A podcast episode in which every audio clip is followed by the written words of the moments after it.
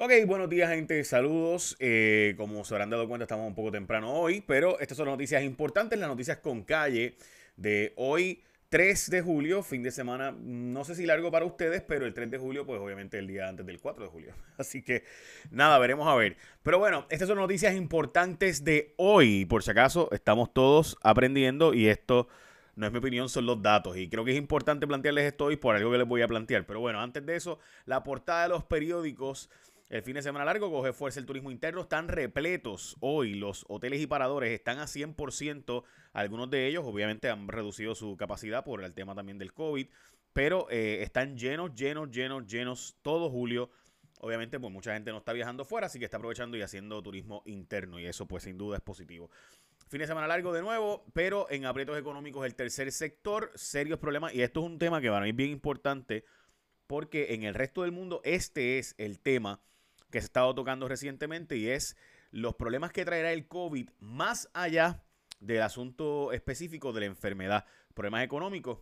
Obviamente el tercer sector, los sectores sin fines de lucro, las instituciones que hacen un montón de servicios sociales en Puerto Rico, pues van a tener el problema o la situación particular de que eh, pues no hay recursos del gobierno, la gente no está donando y va a haber una, hay una crisis económica que, ¿verdad? Porque ahora mismo todo está relativamente bien, debido a que aparenta ser que las cosas económicas más o menos funcionan porque hay unos fondos federales, pero esos fondos se acaban pronto. Y cuando se acaben, pues ya usted sabe lo que va a pasar.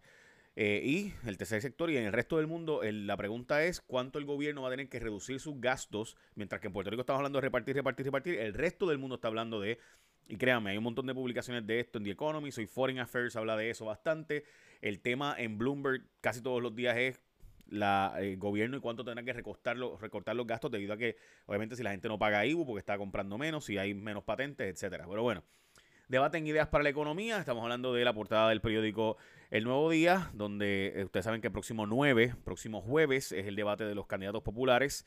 Eh, también la comunidad Montessori celebra que la gobernadora detuvo el reglamento. Y la Fundación Sila María Calderón capacitará a pequeñas y medianas empresas. Si usted no sabe lo que es pymes, pues es eso. Cada vez que usted escucha hablar de pyme, pyme, pues eso es, pequeñas y medianas empresas. Eh, y llega al Tribunal Supremo la controversia de los comedores escolares. Importante, hoy hubo una muerte adicional de COVID, eh, una persona de 74 años, pero además de eso también aumentó de 97 a 104 las hospitalizaciones, las personas hospitalizadas debido al COVID, ese número pues es un número importante. Y Anthony Fauci dice que el coronavirus, o sea, este es el experto, el magaracachimba en el tema del COVID, el tema de, enfermedades infecciosas de los Estados Unidos, dice Anthony Fauci que aparenta ser que el coronavirus puede haber mutado y por eso es más fácil su transmisión, eh, específicamente a través de una enzima, no vamos a entrar en eso, pero esa mutación lo hace más infeccioso, más fácil de transmitir.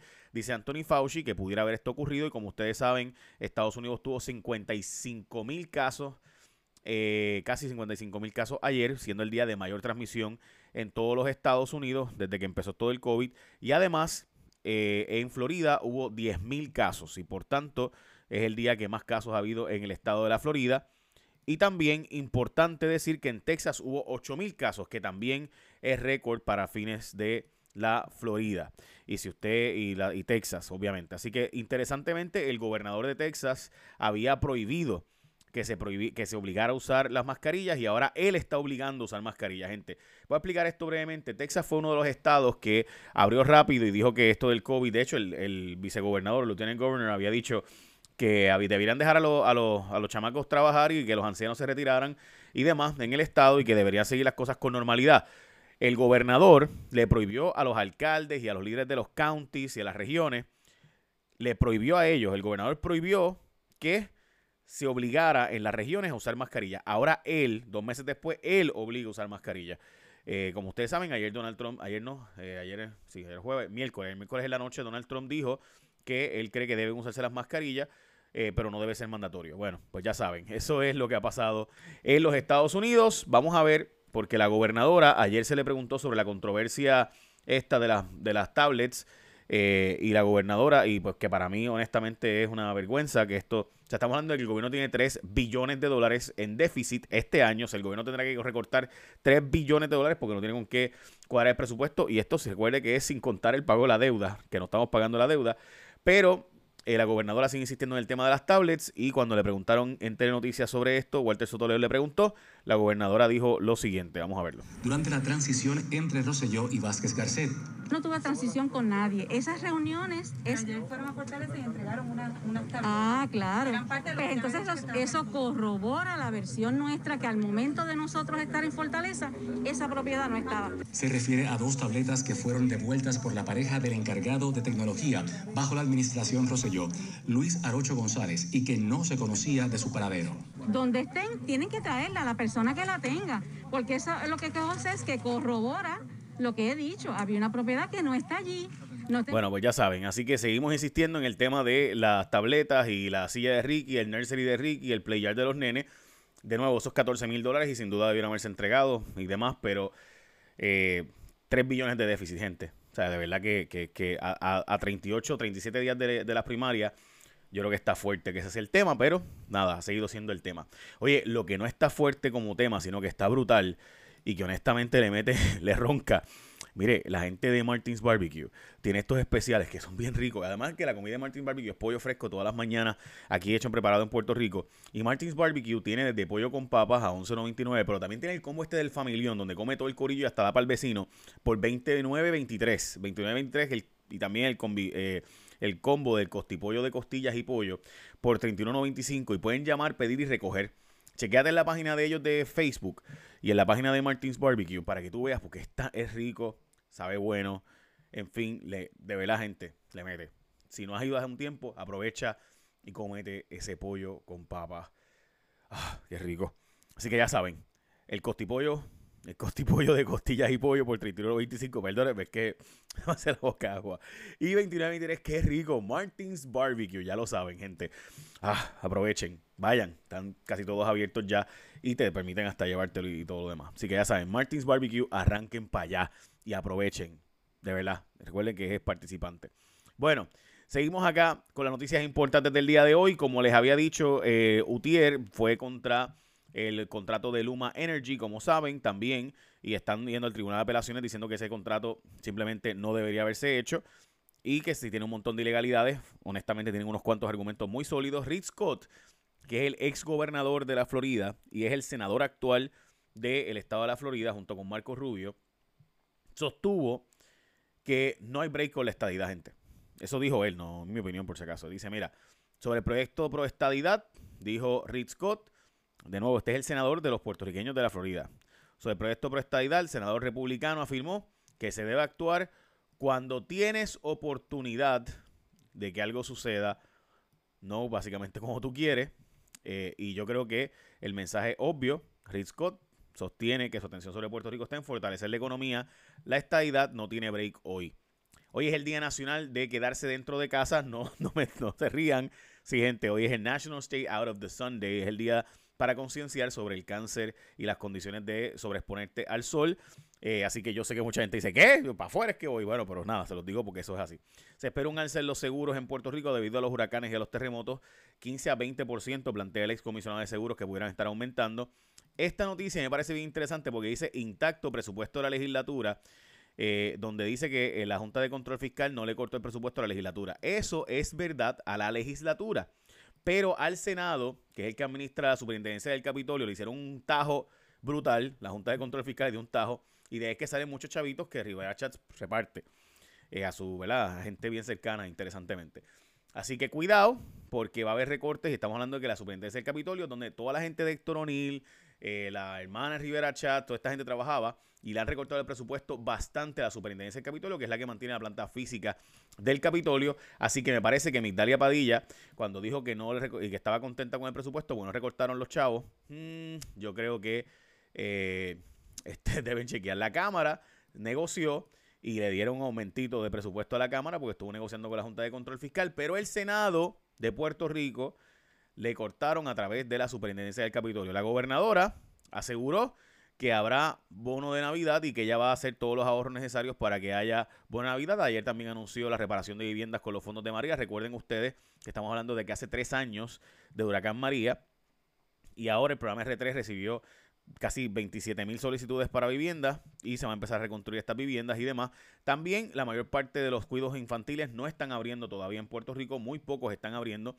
Y de nuevo la pregunta es, ¿qué va a pasar el semestre que viene? La Universidad de Harvard, uno de sus expertos, dice que deben abrir las escuelas porque los problemas que puede traer el mantener los cuidos cerrados es peor que eh, abrir las escuelas y demás. Y eso está bien interesante porque hay mucha gente en Puerto Rico que plantea que no va a llevar a sus hijos a la escuela o a los cuidos, pero eh, a nivel de, o sea, la verdad, y, y por si acaso la escuela no es un cuido, es un centro de aprendizaje, pero sin duda también sirve de cuido. ¿Y qué vas a hacer tú? ¿Cómo vas a reactivar la economía? Y recuerde que la economía y la salud están totalmente atadas. Si usted no tiene plan médico, usted no puede pagar los impuestos, pues no puede pagar la medicina. Así que los médicos cobran, los hospitales cobran, las enfermeras cobran. Eso hay que pagarlo y se paga con economía. Y cuando el gobierno lo paga, lo paga con el dinero que tú pagas de impuestos y IBU, etcétera. nada. Eh, lo digo porque alguna gente parece que no hace esa conexión. Bueno, en cuanto a Carraízo, aquí está la gráfica más reciente. Estamos hablando de que Carraízo bajó bastante a 36.92 de 37.20, que es el nivel de ajuste de operaciones. Estaba en 37.12, hoy está en 36.92. Recuerde que si no llueve en San Lorenzo, Junco, Las Piedras, Cagos y Gurabo, Carraízo no se llena. Eh, así que importantísimo eso. También ya está en amarillo el lago de Sidra, que aunque está mucho mejor, pues ciertamente está ya en ajustes operacionales donde hay que evaluar pronto. Si sigue como va también, va a llegar a ese mismo nivel. Eh, el nivel de preocupación, Toabaca, como ustedes saben, Toabaca, ahí es donde sale el super tubo. Así que eh, si sigue la cosa como va, y ahí hay un problema serio de dragado que está a 70% de, eh, de fango. Solo 30% es agua en el caso de Toabaca. Y de ahí sale el super tubo, el agua del super tubo. Así que toda la zona metro y norte de Puerto Rico es bien preocupante que eso esté así y no acabamos de dragar ni en Carraízo, ni tampoco, yo sé que la gente vayamos con la plata y demás resuelve, pero estamos hablando también del super tubo que llega a zonas muy particulares turísticas y demás de Puerto Rico. Bueno, eh, las últimas noticias de hoy, eh, les había dicho, sí, ya dije la cantidad de casos de COVID, les dije que la estrella no tiene break según Rick Scott. Eh, básicamente esas son las noticias más importantes del día de hoy, ya las dije todas. Así que déjame. Ah, mentira. Me falta la de Soniel Torres Suárez, yo sabía, me faltaba una. La probatoria por el caso de los fantasmas, gente. Estamos hablando de una institución que para que usted sepa, ¿verdad? Y yo creo que desgraciadamente de nuevo, en Puerto Rico la gente no profundiza mucho en lo que ocurre. Este caso, gente, estamos hablando de siete años de probatoria.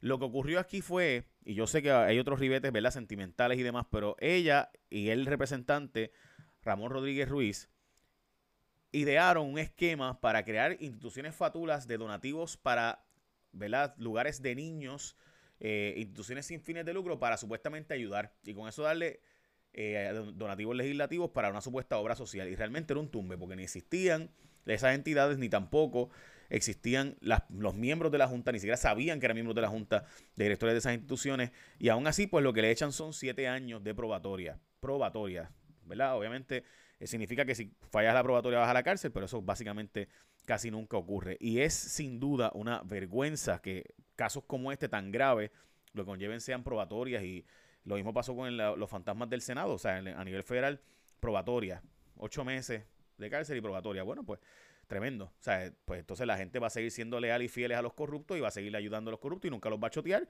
porque ¿para qué voy a chotear si con un par de años de probatoria salgo y me quedo con los contratos y me quedo con todo lo que tenía?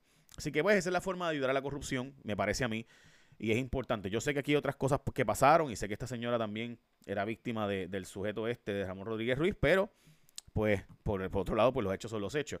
Eh, los nuevos miembros de la Junta de Control Fiscal que va a nombrar Trump, se dice que lo van a nombrar pronto, pero honestamente, quién sabe cuándo eso ocurra. Van a hacer una fábrica en Bayamón de que podrá hacer eh, mascarillas N95 hasta 10.000 diarias, lo cual me parece bien interesante esa posibilidad. Recuerde que el próximo domingo son las elecciones en la República Dominicana y va a estar interesante porque obviamente Leonel está corriendo por otro lado, no por el PLD, y eso es una cosa bien interesante, pero además de eso, la, diáspora eh, dominicana en Puerto Rico va a poder votar en el Roberto Clemente, en el Guillermo Angulo en Carolina, en la Onofre Caballera de eh, Bayamón, en el complejo de allí en Bayamón, en el Antonio Rebarcelo de Toabaja, eh, también en el Ángel Berríos en Caguas, al frente de la alcaldía eso, en Monteverde en Canóvanas y en el Consulado Dominicano en Mayagüez. Así que ya lo saben, gente, si usted es de nuestros hermanos dominicanos que puede votar en las elecciones de República Dominicana, recuerde que hay dos miembros de Ultramar que se eligen, incluyendo gente que pudiera haber sido o pudieran ser eh, de aquí de Puerto Rico para diputados allá en Ultramar que sería el equivalente nosotros también teníamos. eh, a nuestra comisionada residente, diríamos nosotros. Bueno, ahora sí, recuerde gente, Martins Barbecue todas las mañanas, bien rico.